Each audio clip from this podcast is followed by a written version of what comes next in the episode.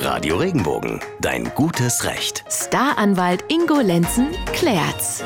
Immer dienstags und donnerstags klären wir Ihre Rechtsfragen mit unserem Experten, Staranwalt Ingo Lenzen. Einschicken können Sie uns Ihre Frage über regenbogen.de. Und heute geht es um das Thema Mietwohnungen. Dabei ist ja ganz angenehm, dass man sich nicht um alles kümmern muss, denn die Immobilie gehört einem ja selber nicht.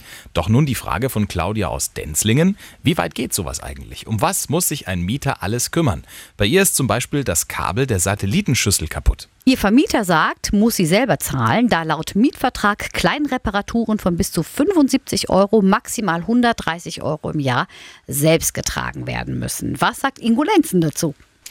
Ja, das stimmt leider so. Da muss ich unsere Fragestellerin ähm, enttäuschen. Also Tatsache ist, wenn ich so eine Kleinstreparaturklausel im Mietvertrag habe, die begrenzt ist, das heißt auf jeden Einzelfall zum Beispiel mit 75 Euro oder aber begrenzt ist auf 150 bis 200 Euro pro Jahr, dann ist die wohl gültig. Das heißt, ich muss das wohl selber übernehmen und auch bezahlen. Die äh, Fragestellerin sagt ja hier, es seien 75 Euro und 130 Euro gesamt. Das ist für mich eine Klausel, die Gültigkeit hat und ähm, die bedingt, dass sie selbst die äh, Reparatur bezahlen muss. Also, ja, Claudia, solche Klauseln gibt es und die sind auch gültig, da ist nichts dran zu rütteln. Wenn du den Fernsehempfang also brauchst, musst du dich an den Kosten in dieser Höhe für die Reparatur selbst beteiligen.